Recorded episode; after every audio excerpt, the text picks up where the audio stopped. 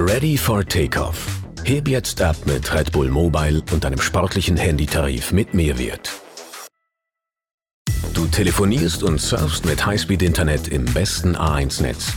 Die Service Crew ist rund um die Uhr für dich da und du bekommst Zugang zu Events und Goodies von Red Bull. All das und noch viel mehr gibt es jetzt im sportlichen Tarif von Red Bull Mobile.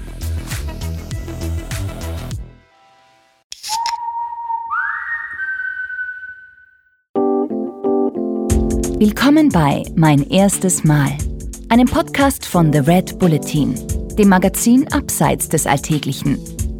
Was haben Athleten, Abenteurer, Filmikonen und Popstars gemeinsam? Sie alle haben einmal klein angefangen.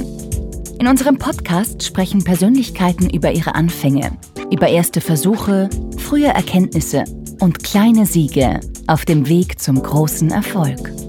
Wie du deine eigenen Talente erkennst, wie du Hindernisse überwindest und wie du dich motivierst, neue Abenteuer zu wagen. Das alles erfährst du hier von außergewöhnlichen Menschen. Heute zu Gast bei Mein erstes Mal, der Freerunner Jason Paul, im Gespräch mit Shan Drach.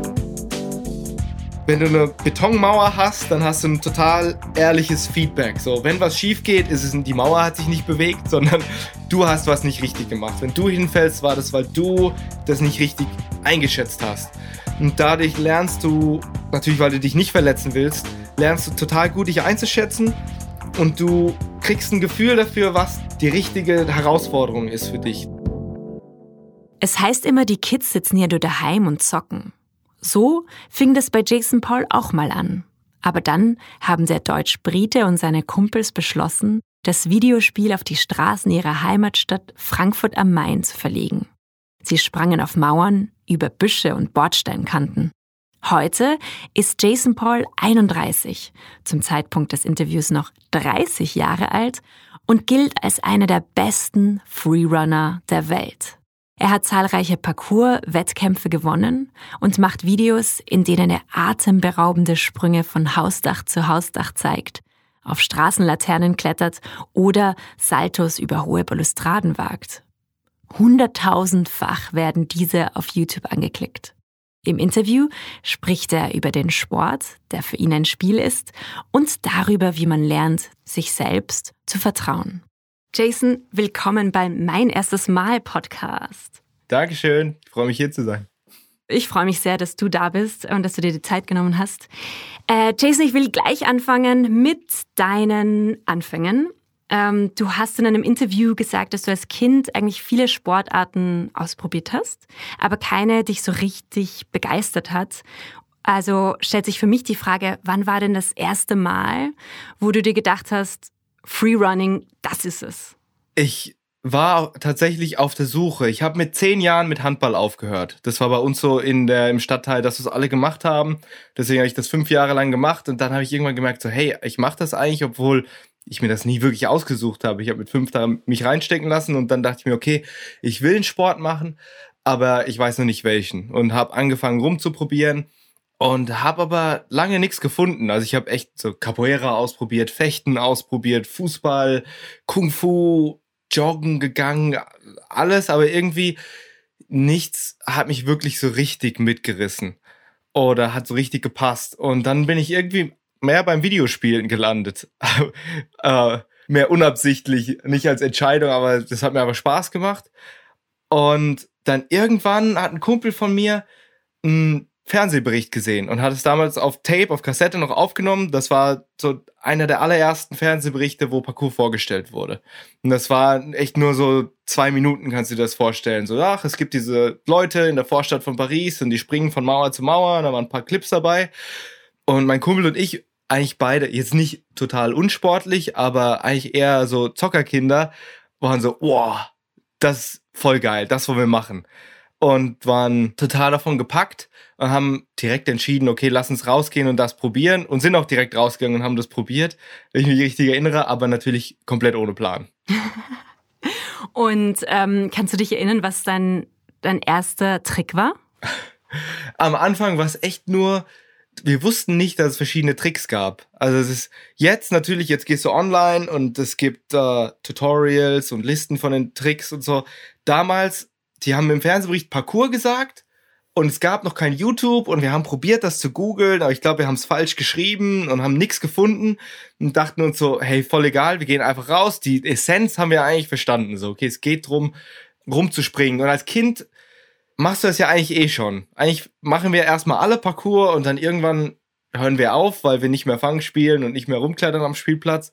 Und eigentlich ist es genau, das war wie so dieses, dieses Gefühl wurde wieder in uns aufgeweckt.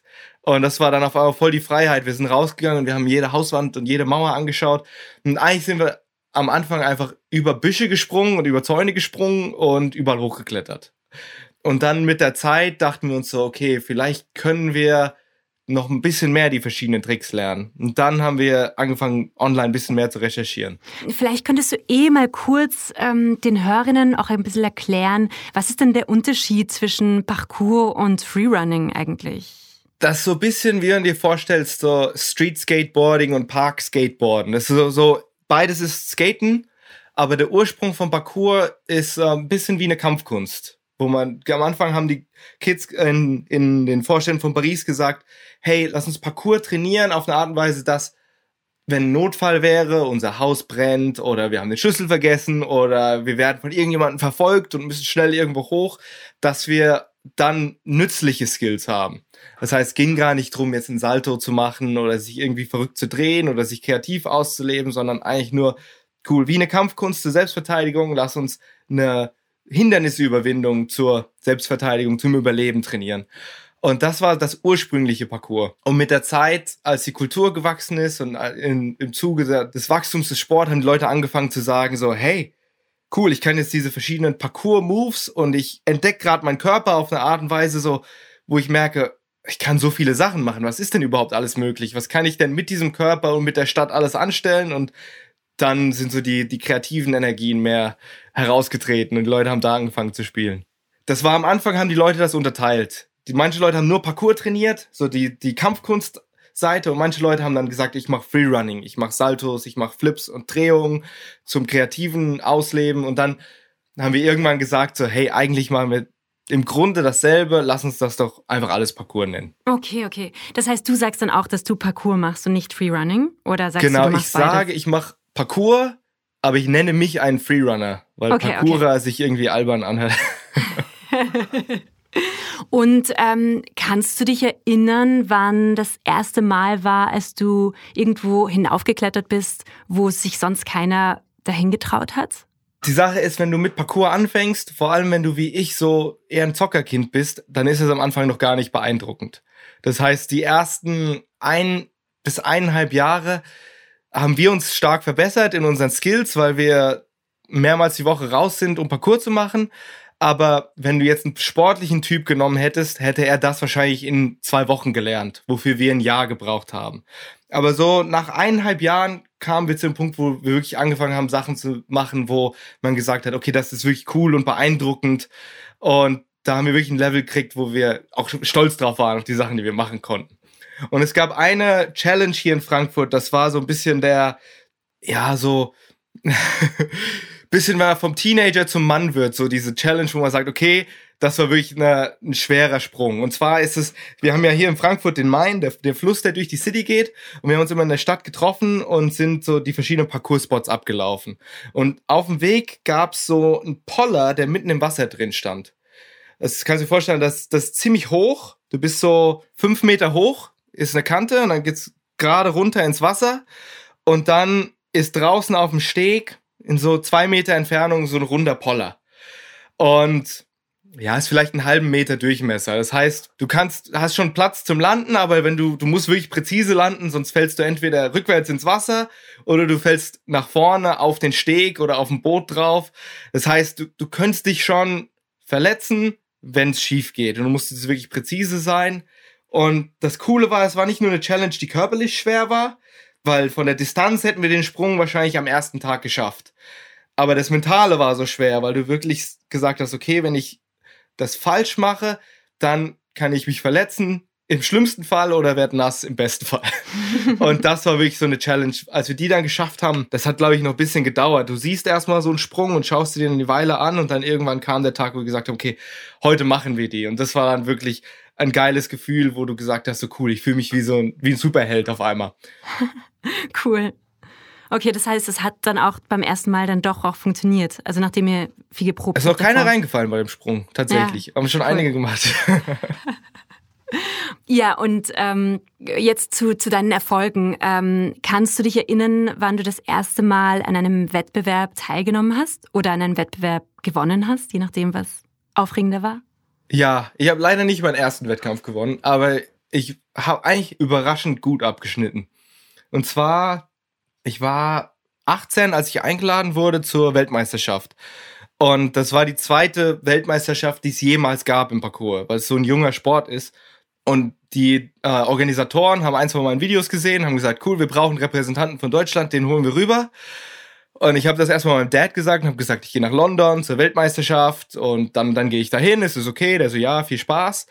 Und so eine Woche vor der Weltmeisterschaft war ich mit meinem, mit meinem Dad im Auto und er hat gesagt, hier, du hast mich, du hast mir das aber falsch erzählt mit dieser Weltmeisterschaft. Und ich so, hä, wie? Der so, ja, du hast mich ja angelogen. Wie, ich hab dich angelogen? Der so, ja, ich war auf der Welt Webseite von der Weltmeisterschaft und du nimmst ja teil. Ich dachte, du gehst zum Zuschauen hin. und ich so, ja, ja, klar nehme ich teil. Er so, ja, dann kommen wir natürlich auch vorbei. Und ich so, wie, ihr kommt vorbei? Ja, mein Sohn ist in der Weltmeisterschaft, da kommen wir schon vorbei, um das anzuschauen. Und mein Dad ist natürlich auch Brite, für den ist es cool, auch nach London zu gehen, in seine Heimat. und für mich stand bei, der, bei dem Wettkampf eigentlich so der Wettkampf nicht wirklich im Vordergrund. Weil ich habe Parcours angefangen, weil ich das, das machen wollte. Und als ich anfing, gab es noch keine Wettkämpfe. Es war nie eine Motivation für mich. Für mich war das cool an dem Wettkampf, dass halt meine ganzen Idole sind, dass ich die treffen kann, dass ich mit denen ein bisschen abhängen kann. Und bin rübergeflogen, habe natürlich trotzdem versucht, mein Bestes zu geben und habe einen Run. Du hast quasi, kannst dir vorstellen, du hast einen großen, großes Setup, ein großes Obstacle-Setup, wie so ein Skatepark ein bisschen aufgebaut und das war ziemlich groß organisiert damals schon. Das war am Trafalgar Square mit BBC Live Fernsehen und ich glaube 11.000 Zuschauer oder so live. Das heißt, für mich, der noch nie auf einer Bühne stand, ich war nie in der Schule groß auf einer Bühne, ich habe noch nie einen anderen Einzelsport gemacht, ich habe noch nie was vom Publikum gemacht. Dann war das mit 18 so das erste Mal, dass ich vor einem Publikum bin und dann war das direkt 11.000 Leute und Live-Fernsehen und ich stehe komplett alleine da und ich so, oh Gott, hoffentlich kriege ich das hin, habe meinen Run geplant und du hast so eine Minute, um deine, deine Line da den Kurs runterzumachen. Und es gibt eine Vorrunde und dann ein Finale. Und ich habe nur einen Run geplant, weil ich mir dachte, du kommst eh nicht ins Finale, zeig so dein Bestes und dann hab noch einen schönen Trip. Die restliche Zeit.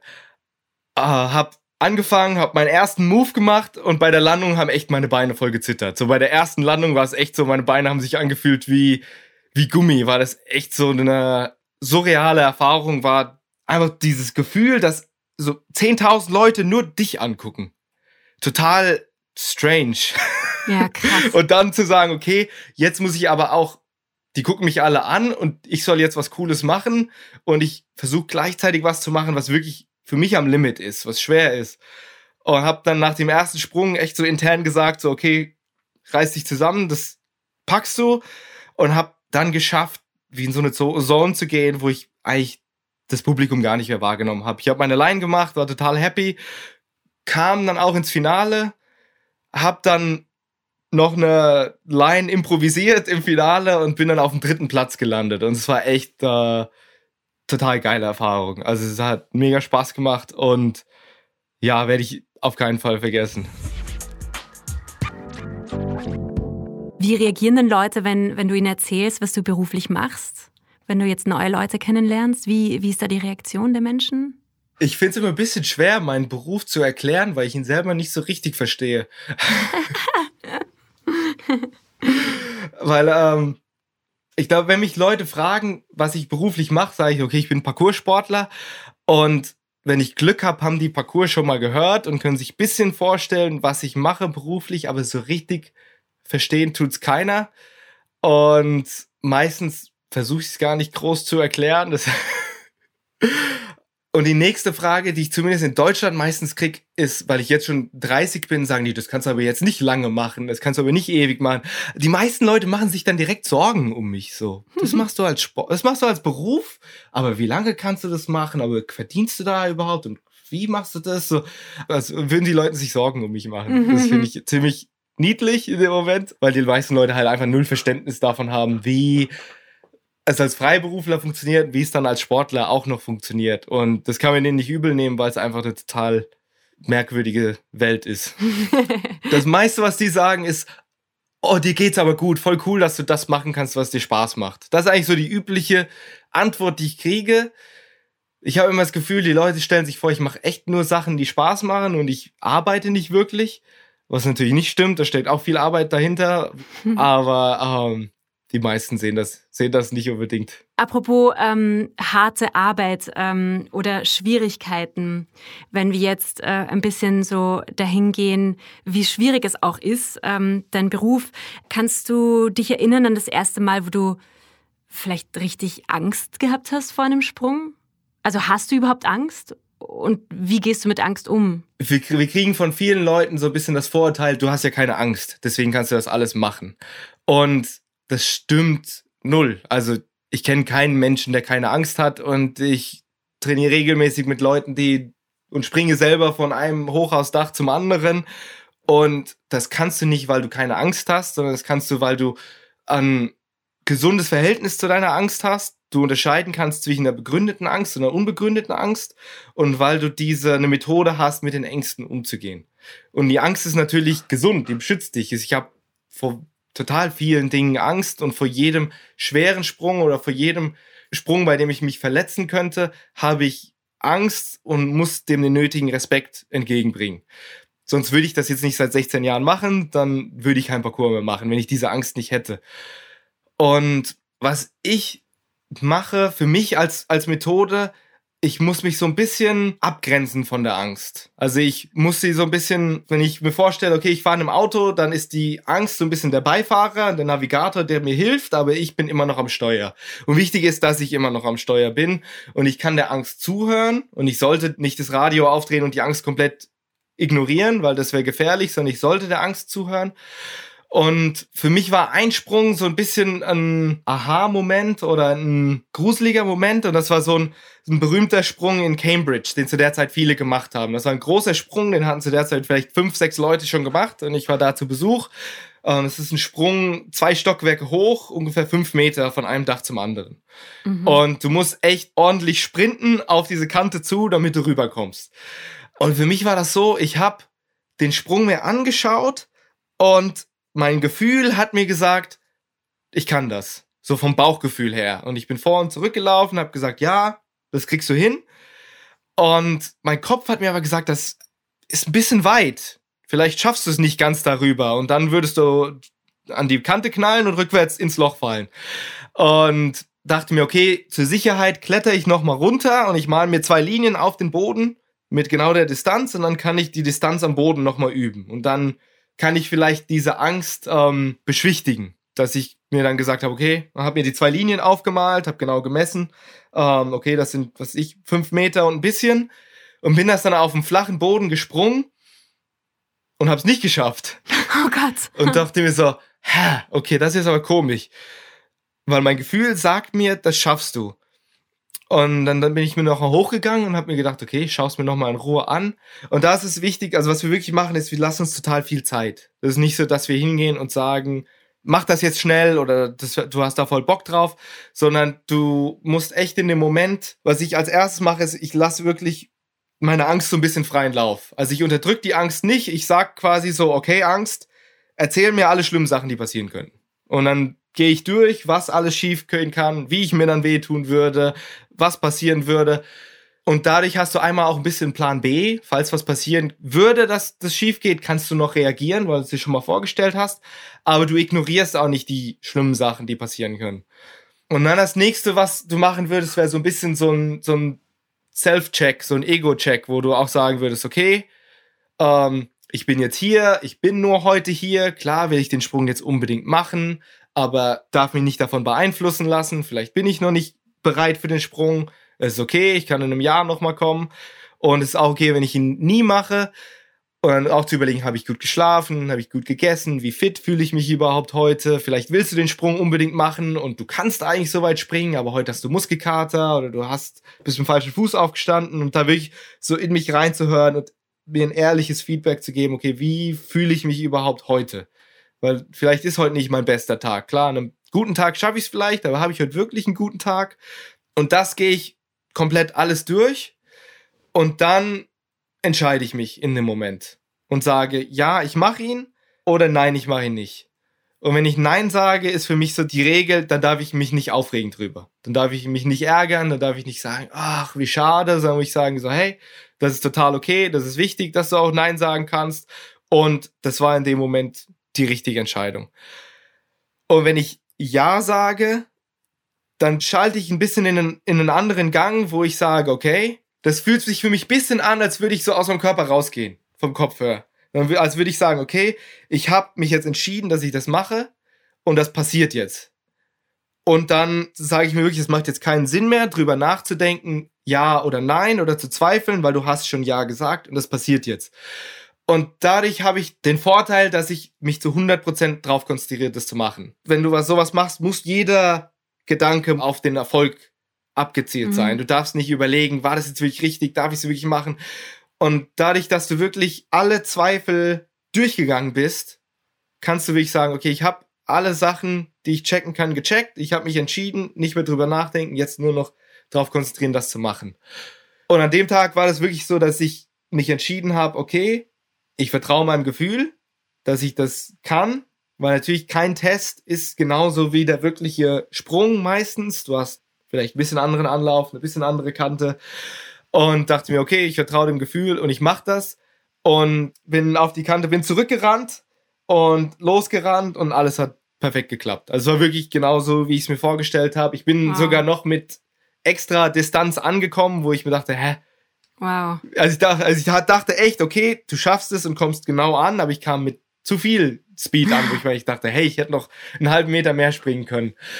Und das war nach, ich schätze mal, vier Jahren Training, wo ich wirklich das erste Mal gesagt habe, okay, ich kann jetzt diesem Gefühl vertrauen, weil mein Körper genug Erfahrung hat und das hat mir dann im Nachhinein viel geholfen, dass ich meinem Gefühl mehr, immer mehr vertrauen konnte. Und dann irgendwann kommst du an einen Punkt, wo du keinen Sprung mehr messen musst, sondern du, du hast eine total gute Intuition irgendwann. Heftig, was für eine Konzentration man braucht und auch mh, wie gut man sich selber auch kennen muss, oder? ich glaube, Parkour ist ein total guter Sport, um sich wirklich selber kennenzulernen, weil du, es ist kein Teamsport. Wenn du verlierst, kannst du nicht sagen, ach, der, der in der Verteidigung oder der Tormann hat's verkackt, hätte er den nicht reingelassen, dann hätten wir gewonnen oder ich habe dem zugepasst und der hat ihn nicht reingemacht. Und du hast auch keine dynamischen Elemente wie jetzt der Wind beim Windsurfen oder der Schnee oder sowas, sondern wenn du eine Betonmauer hast, dann hast du ein total ehrliches Feedback. So, wenn was schief geht, ist es die Mauer hat sich nicht bewegt, sondern du hast was nicht richtig gemacht. Wenn du hinfällst, war das, weil du das nicht richtig eingeschätzt hast. Und dadurch lernst du, natürlich, weil du dich nicht verletzen willst, lernst du total gut dich einzuschätzen und du kriegst ein Gefühl dafür, was die richtige Herausforderung ist für dich. Das ist total nützlich in allen anderen Bereichen, weil wenn du Parcours machst und du willst eine Mauer hochrennen und du suchst dir eine zu niedrige Mauer aus, ist langweilig. Und wenn du dir eine zu hohe Mauer aussuchst, wo du in zehn Jahren noch nicht hochkommst, macht es keinen Spaß und du lernst auch nichts, sondern du lernst so wirklich so, dich selber kennenzulernen und welche Herausforderung für dich gerade so schaffbar ist, damit du das meiste Wachstum kriegst am Ende des Trainings. Gab es dann aber irgendein Mal, wo es nicht geklappt hat? Also wo du dich dann doch nicht richtig eingeschätzt hast? und wo du mh, hm, vielleicht auch dich verletzt hast. Also ist das auch schon passiert? Meine erste richtige Verletzung und auch das erste Mal und einzige Mal, dass ich mir den Knochen gebrochen habe, war ein riesen Aha-Moment, weil ich ich habe zu dem Zeitpunkt, glaube zwei, zweieinhalb Jahre trainiert und ich habe mich noch nie wirklich verletzt. Und das war wirklich dann auch die Zeit, wo man dann anfängt, so größere Sprünge zu machen, schwerere Sprünge zu machen, auch mal mehr auf dem Dach drauf zu gehen. Und ich habe immer total viel auch die Basics trainiert. Aber nach zweieinhalb Jahren fühlt man sich schon ziemlich cool mit seinen Skills. Bin dann alleine hier auf den Sportplatz gegangen und dachte mir, okay, ich fange einfach mal an, ein bisschen zu balancieren. und bin um dieses Geländer am Sportplatz, das so um die 400 Meter Bahn rumgeht, bin ich rumbalanciert. Und dann kam ich zum Sandkasten für den Weitsprung und wollte in den Sandkasten ein Salto reinmachen. Und war im Kopf voll so, haha, okay, den Salto hast du jetzt schon gut drauf, das wird easy und entspannt und wollte das so locker flockig machen. Hab aber nicht dran gedacht, wie rutschig das Geländer ist und beim Hinlaufen zum Salto, also beim Balancieren auf dem Geländer bin ich abgerutscht und bin äh, mit dem Arm aufs Geländer gefallen und habe mir meinen linken Arm gebrochen in dem Moment. Und habe so auf meinen Arm geguckt und dachte mir, oh, das sieht aber nicht gut aus. Und war dann, also war nichts Schlimmes. Ich war vier Wochen, habe ich einen Gips gehabt und es war alles wieder okay. Aber das war für mich so ein Moment, wo ich mir dachte so, oh wow, du musst echt aufpassen, weil du bist gerade beim Balancieren abgerutscht. Und das ist so das Basic, das du mit jedem Anfänger machst. Und das eigentlich, wo du sagen würdest, okay, da kann nicht viel passieren. Und für mich war das natürlich erstmal peinlich, weil vier Wochen lang hat mich jeder gefragt, bei was hast du dich verletzt? Und ich will erzählen, dass es bei dem Salto oder bei dem coolen Sprung passiert, sondern ich musste jedem erzählen, ja, das ist beim Balancieren passiert. Was natürlich überhaupt keine coole Story war. Aber da habe ich für mich gemerkt, so, okay, das, was ich mache, das ist wirklich ernst. Selbst wenn ich beim Balancieren nicht aufpasse, kann ich mir was brechen. Das heißt, ich muss bei allem anderen extra, extra, extra aufpassen. Und ich habe seitdem auch, also ich hatte zwei, dreimal einen Bänderriss, aber ich hatte, habe nie wieder wirklich eine wirklich schlimme, große Verletzung gehabt. Ich habe mir nie wieder was gebrochen. Und auch die, meine ganzen Kollegen, Parkour-Leute, die auf einem total hohen Level trainieren, wir passen alle total, total auf. Auf uns selbst, aber auch aufeinander. Also es ist, wenn du zusammen trainierst, guckt jeder beim anderen so, hast du das gesehen? Hast du gesehen, der Stein ist ein bisschen locker, spring da vielleicht nicht drauf oder so. Und es, wenn jemand was macht, wo du sagst so, hey, also es ist nicht so, dass wir sagen, komm hier, mach, das schaffst du, sondern das eigentlich, dass man total aufeinander Acht gibt und schaut, dass jeder safe ist. Weil wir wissen, wenn man das nicht macht, kann schnell was passieren und deswegen gibt es total wenig Verletzungen im Parcours. Ist es so, dass du, dass du dir vorstellen kannst, dass du noch sehr lange äh, Freerunner bleibst? Also wie lange kann man überhaupt diesen Sport machen, bevor der anfängt zu streiken, der Körper? Also hat quasi dein Freerunner-Dasein eine, ein Ablaufdatum? Ist für mich auch eine Frage, die ich mich, die ich mir selber stelle. Ich bin so äh, gerade ein, ein Versuchskaninchen, rauszufinden, wie lange ich das noch machen kann, ähm, auf wirklich einem professionellen Level. Also ich bin jetzt 30, ich habe mit 14 angefangen und ich glaube so sportlich war meine Höchstleistung auf jeden Fall so Mitte 20, wo ich am meisten trainiert habe, wo ich die schwersten Tricks gemacht habe, wo ich die auf Asphalt auch machen konnte. Und jetzt, fünf Jahre später, kann ich dieselben Tricks immer noch machen, aber ich kann sie nicht viermal die Woche machen, ich kann sie vielleicht ein oder zweimal die Woche machen und dann muss ich ein bisschen entspannteres Training machen oder ich muss mehr ähm, Physiotraining machen, um so Disbalancen auszugleichen, um einfach so ähm, Abnutzungsverletzungen zu vermeiden. Und da musst du natürlich viel mehr aufpassen, umso länger du Sport machst, weil egal was du machst, du belastest dich immer ein bisschen einseitig und wenn du dann extreme Belastungen hast, wie beim Parcours, und du dann das irgendwas irgendein Gelenk mehr belastet als das andere, kann das schnell passieren, dass du dann irgendeine Abnutzungserscheinung hast. Und da bin ich total am Aufpassen und mega motiviert, Parcours so lange machen zu können wie möglich. Mein Körper ist für mich wie so ein Spielzeug. Wenn ich irgendeine Idee habe für einen Trick oder für eine Bewegung oder ich sehe irgendein Hindernis oder eine Stange und denke mir, oh, ich könnte mich da rumdrehen, dann ist es für mich total geil, wenn ich so eine Idee haben kann und das dann wirklich machen kann. Das ist ein total belohnendes Gefühl.